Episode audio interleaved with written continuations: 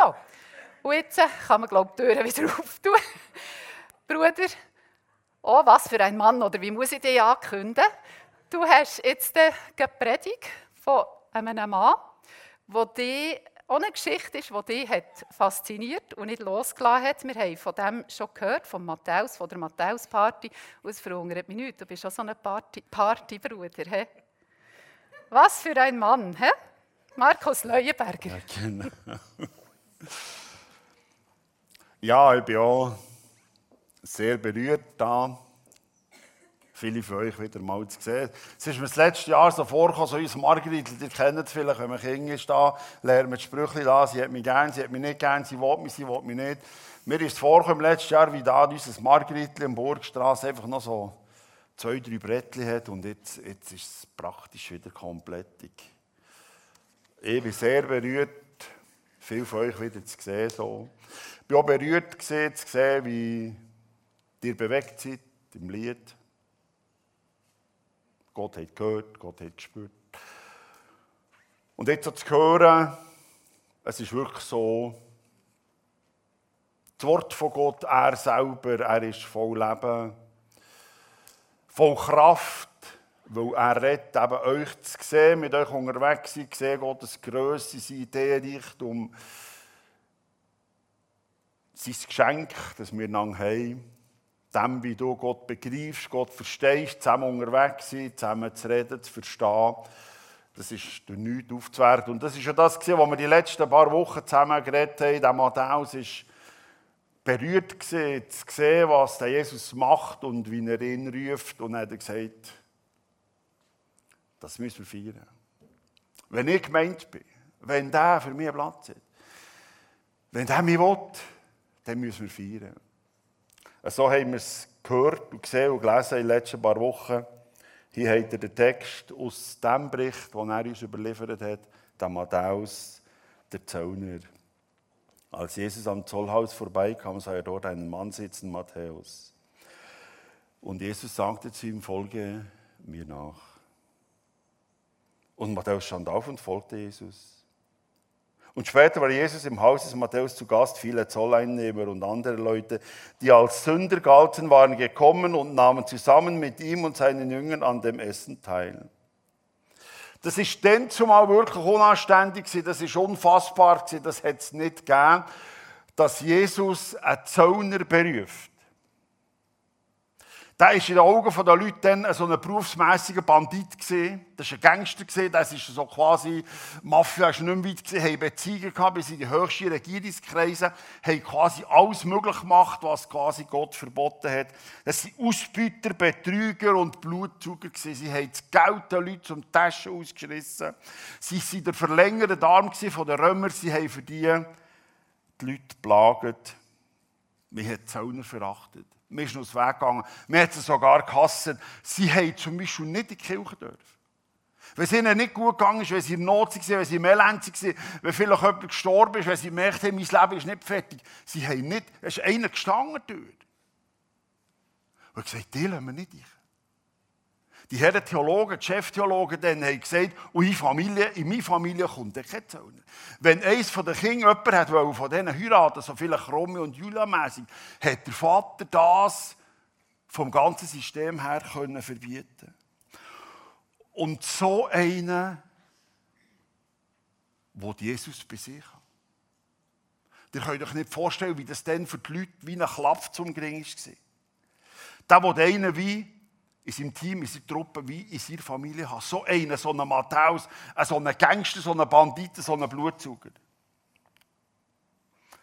Und das Unglaubliche, ihr habt es vorhin gelesen, wir haben es gesehen, die letzten paar Wochen, der Matthäus steht sofort auf, der lässt alles fallen und der geht dem Jesus hinten nachher. Kein Zögern, kein Fragen, kein Wenn und Aber, oder du wart noch geschwind, ich muss noch heute. Es scheint wieder Matthäus in diesem Zollhaus, wo er ist, in diesem Zollhaus in Kapernaum, genau auf das gewartet hat. Genau gewartet, dass Jesus kommt und ihm sagt, weisst du was? Die, die bei mir in meiner Truppe haben, die, die bei mir in deinem Team haben, Gott soll dich und Gott will dich berühren. Er ist bereit, alles zu verlassen. Er hat umgekehrt quasi von 0 auf 100. Oder von 0 auf 200 oder auf 1000, ich weiß nicht, wie ich es sagen soll. Und das hat mich beschäftigt. Wie kommt ein Mann, der so auf das Detail hat müssen schauen, der so genau die Leute hat müssen überwachen, der so genau im Zoll hat müssen wägen und schauen, was kommt da, dass sie ihnen nicht hintergehen. Wie kommt das, dass der so von 0 auf 100 einfach umgeht? Ist da vielleicht vorher nicht sehr viel schon gegangen? Ist da vorher nicht sehr viel schon passiert gewesen? Hat er nicht so sehr viel gehört? Und hat er sich wegen dessen nicht schon sehr viel Gedanken gemacht? Ist das alles für sein Leben? Für sich und für die einfach Geld zu scheffeln?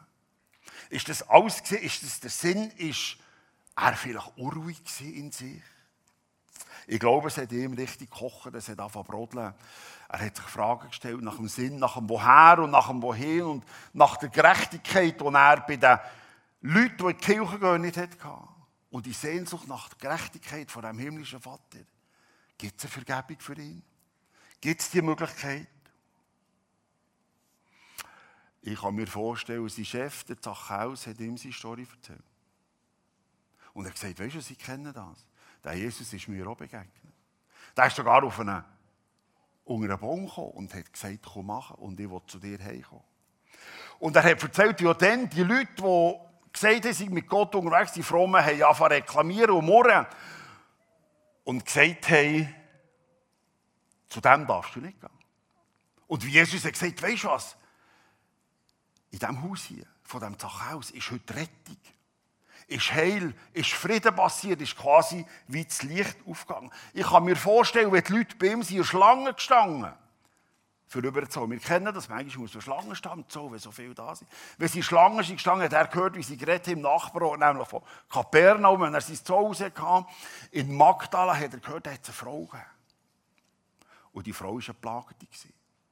Die hat so viel, so wie Ungeheuer in sich gehabt, wie so beängstigende Sachen. Die Frau hat man kennt, vor der hat man Angst gehabt. Und dann hat er gehört, wie sie erzählt hat, bei ihm Schlangen. Die, die Frau kennst du nicht. Die kommt ganz anders daher, die ist mit einem aufgeweckten Blick, die ist strahlend, die, die ist herzlich und gastfreundlich geworden. Und dann hat er auch Petrus kennengelernt, der in seiner Kolonne gestanden ist mit seinen Fischen. Und gegen wollte diskutieren, und gegen wollte lernen, und gegen wollte nicht genau seine Fische angeben. Und immer probiert am Geld so ein bisschen um die Ecke umzugehen. Hat er Petrus kennengelernt und hat auch mitbekommen, wie der Petrus plötzlich anders ist geworden. Plötzlich ehrlich ist geworden, plötzlich zu seinen Fischen gestanden ist. Ähm, wie er plötzlich den, den Jesus hat bei sich hatte. Und wie er gemerkt hat, wie die Menschen, die Nachfolger dem Jesus mit Würde, mit Respekt begegnet sind, auf ihn gelost haben und auch der Blick, wo der Matthäus und Jesus zwischen sich austauscht haben, und ich glaube, der Matthäus hat gespürt, da ist mehr als ein Mensch, sie einander glauben, die länger angeschaut. Die kennen das, wenn ein Blick so bleibt hängen, es bisschen länger geht, als normal ist. Es scheint, wie der Jesus mehr hat gewusst zu haben, als er ihm jemals erzählt hat.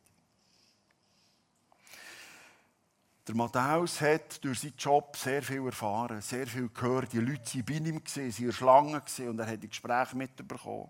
Er hat doch eigentlich seinen Job erledigen. Er wollte ein guter Zöllner sein, ein gewissenhafter Zöllner, ein vorbildlicher Zöllner. Er hat nicht nur sein Geld wollen, sondern er auch für den römischen Staat das Geld holen, weil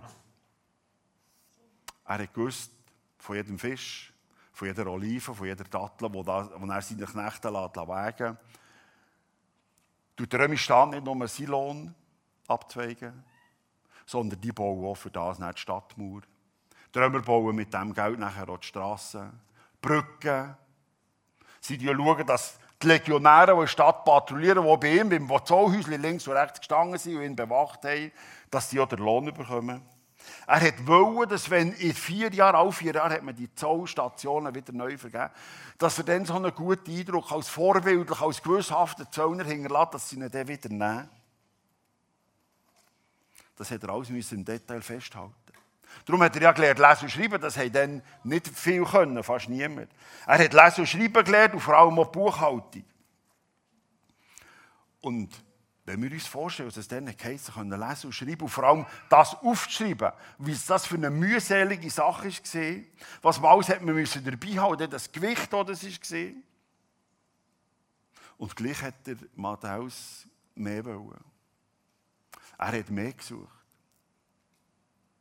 Er hat sich gefragt, was ist das alles, was ich da höre? Von dem Jesus gibt es für mich auch noch Hoffnung. Für mich so einen exakten, detaillierten, genauen. Andere haben gesagt, für so einen, haben gesagt, für so einen sturen, so einen pinkeligen, so einen verbohrten Beamten. Typische Beamten gibt es für mich noch Hoffnung. Der Matthäus hat gefragt, hat sich Gedanken gemacht, hat überlegt, die Sehnsucht nach dem anderen Leben, das er bei den anderen gesehen wo bei ihm Schlangen waren, hat immer mehr zugenommen. Und darum braucht es jetzt nicht mehr viel. Und ich glaube, das ist der entscheidende Moment. Er hat so viel gehört, so viel erfahren, so viel Gespräch mitbekommen, am Schluss Begegnung mit dem Jesus und der Blick in die Augen. Jetzt hat wirklich noch der letzte Tropfen gefällt in das Fass. Und Jesus schaut ihn noch einmal an. Das Verschüttete, das Sehnsüchtige, das Hoffnungslose gibt es für mich noch Möglichkeiten. Das Verstehen in diesem Blick, das Spüren, ich bin angenommen. In meinem vielleicht speziellen Sein, mit meinen äh, speziellen Gaben dann zumal. Ich bin verstanden und ich bin gewollt. Da bin ich geachtet da traut mir jemand etwas zu. Und nachher kommt es, wo Jesus sagt, weißt du was, Matthäus, jetzt ist es soweit, jetzt ist es dran, folg du mir auch nachher. Und jetzt versteht er, das ist einer, der mich nicht raussperrt. Das ist nicht einer, der an der Tür steht. Das ist nicht einer, der die Türen zuschlägt, sondern er sagt, weißt du, ich will dich in meiner Familie. Ich will dich in meinem Team. Ich will dich in meiner Truppe.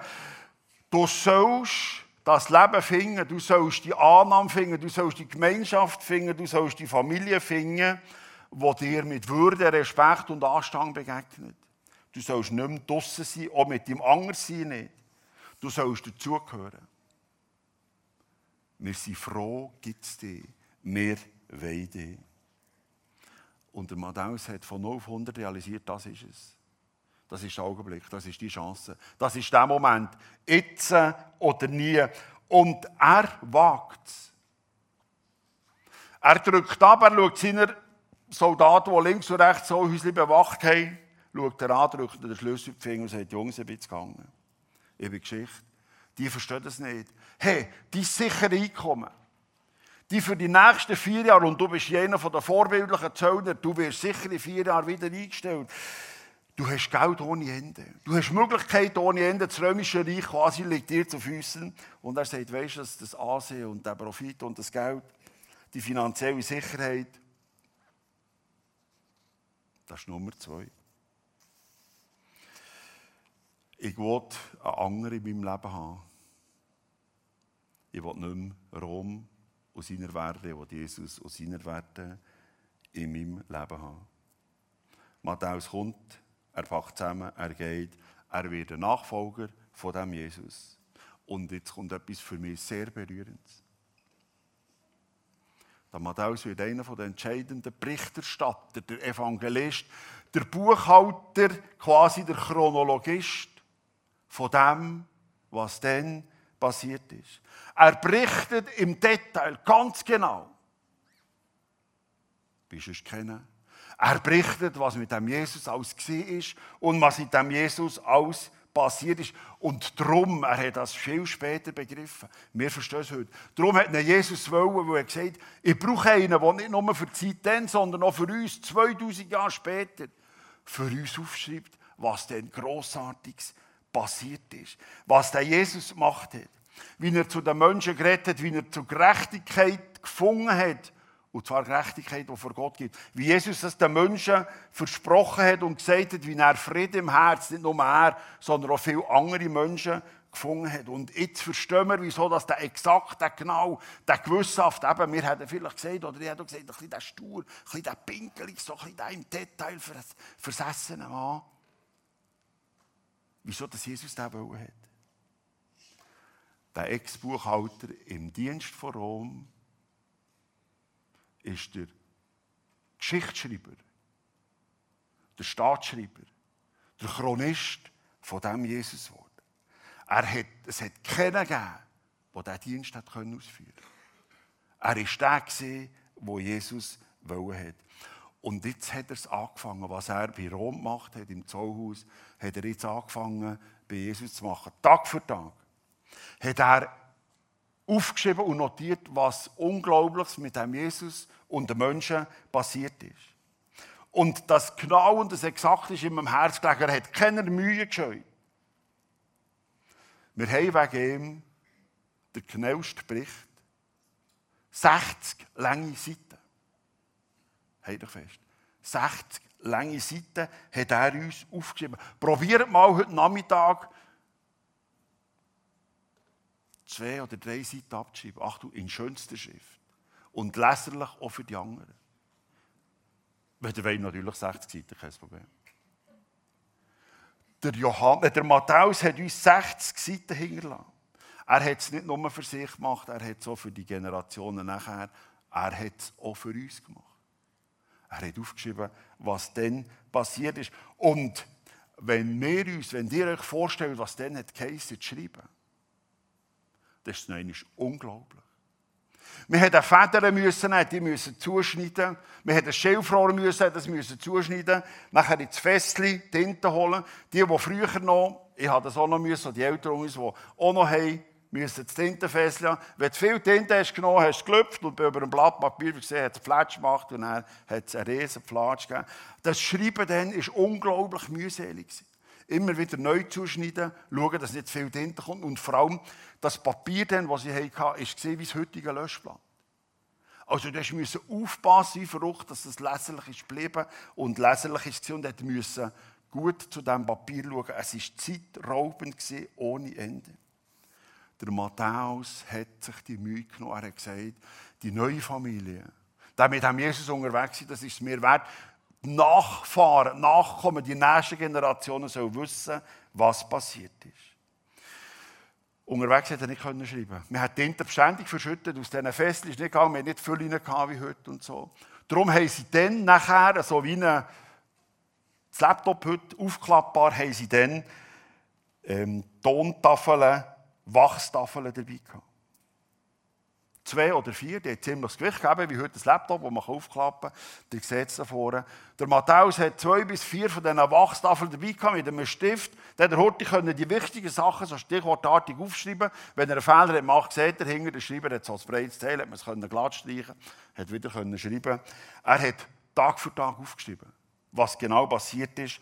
Und am Abend oder am nächsten Tag, wenn er abhocken konnte, wenn er einen Tisch hatte, wenn er das Papier und Tinte vornehmen konnte, hat er aufgeschrieben, was heute, was gestern am Abend wieder Wichtiges passiert ist. Übrigens, die Wachstafel, die Tontafel hat man bis zur Zeit vom Luther gebraucht. Für unterwegs, Hurti können aufschreiben und am Abend nachher, wenn man das Papier den und die Tinte, das exakt aufschreiben. Was für ein Mann. Matthäus. Merkt ihr, warum das Jesus wollen hat?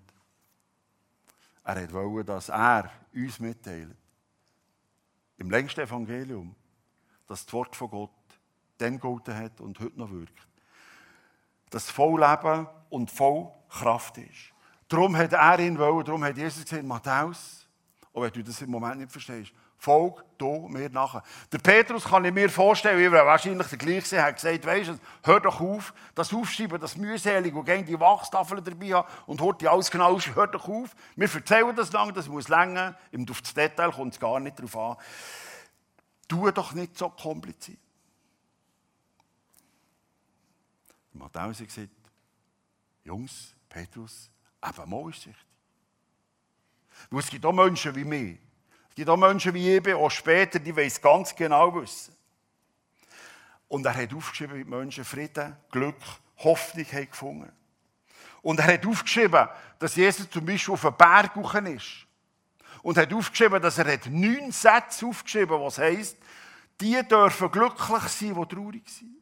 Und die dürfen sich freuen, dass sie Kinder von Gott sind. Und die dürfen sich freuen, wenn sie sich nach Gerechtigkeit sehen. Er hat aufgeschrieben, es gibt neun Sätze, die Jesus hat gesagt hat, könnt ihr nachlesen, am Anfang in der Bärpredigt. Und er hat gesagt, und ich will aufschreiben, wo die Mann und die Frau gefragt haben, wie tun wir richtig mit Gott beten, dann hat Jesus das Gebet vorgesprochen. Und der Matthäus hat gesagt, und das will ich den Nachfahren hinterlassen. Wie man mit Gott redet, wie man das macht. Es spielt eben doch eine Rolle. Was für ein Mann. Matthäus, was für ein eindrücklicher Mann. Er hat mit seinen Gaben Gott dienet. Und wisst ihr was? Ich kann mir vorstellen, dass der Petrus später ist zu ihm gekommen. Wo sie so unterwegs sind, gesagt, oh, Matthäus, du, übrigens, schreib dir das auf. Und was jetzt passiert ist, gell, vergiss das nicht, mach dir heute Notizen. Das muss ja auch sein, wo er plötzlich merkt, wie die Menschen berührt sind von diesen Berichten, von diesen Papieren, die der Matthäus geschrieben hat. Und darum hat der Matthäus es festgemacht. Er hat gemerkt, ich darf dazugehören.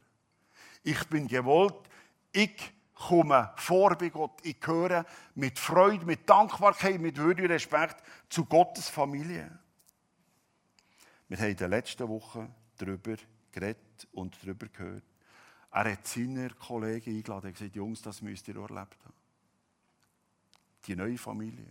Was ich gefunden habe, ich wette, dass ihr das gespürt Jesus weicht nicht aus.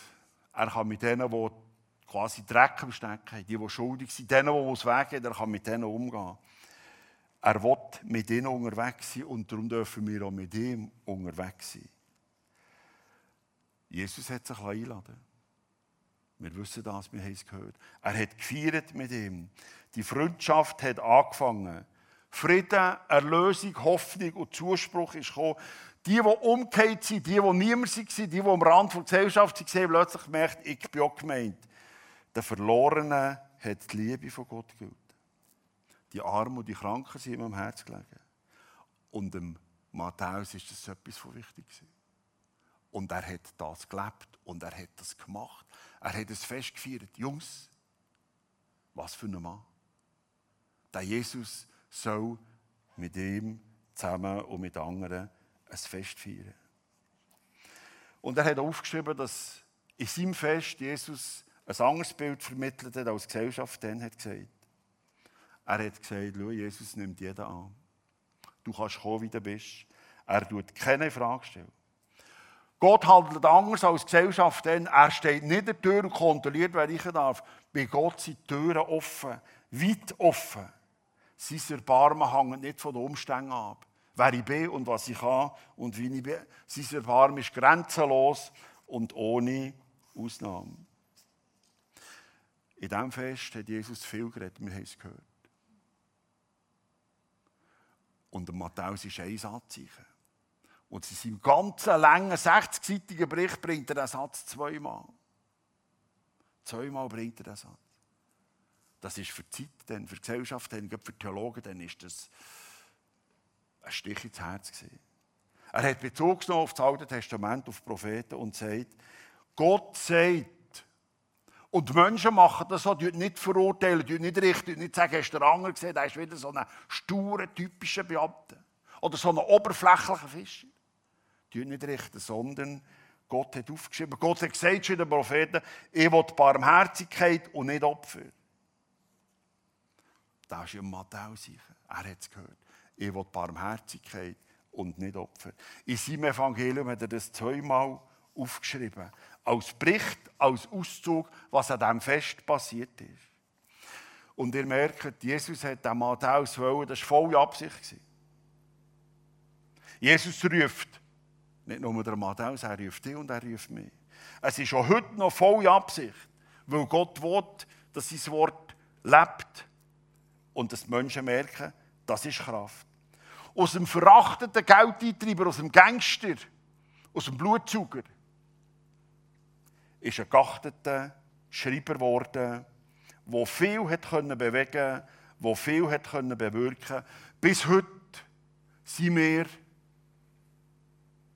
dankbar und leben wir von seinem Dienst. Und darum glaub ja nicht, dass Gott mit dir, dass Gott von dir, dass Gott von mir keine Möglichkeiten hat. Dass du nicht würdig bist, lass dir das nicht einreden. Mit deinen Gaben, mit deinen Fähigkeiten bist du gerufen und bist du berufen. Was für ein Mann. Der Matthäus hat das gemacht, er hat es begriffen und er hat sich rufen Du darfst dich auch rufen. Versteck dich nicht. Schau nach oben. Hier.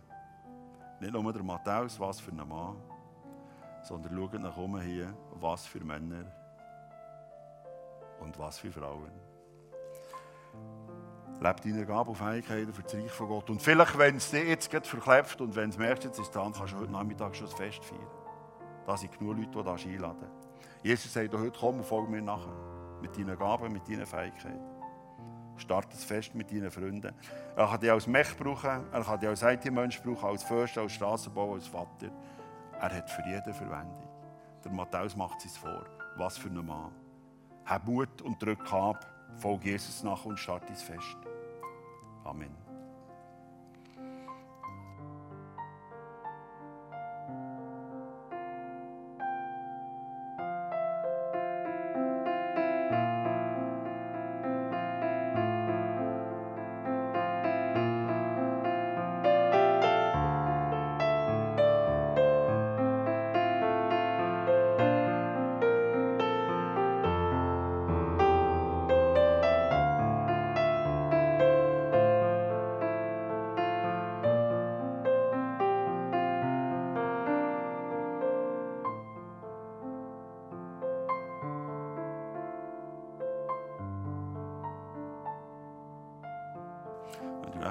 Gebet oder ein Gespräch willst, hängen sie Leute, die sich freuen, mit dir dürfen, das machen, mit dir unterwegs sein.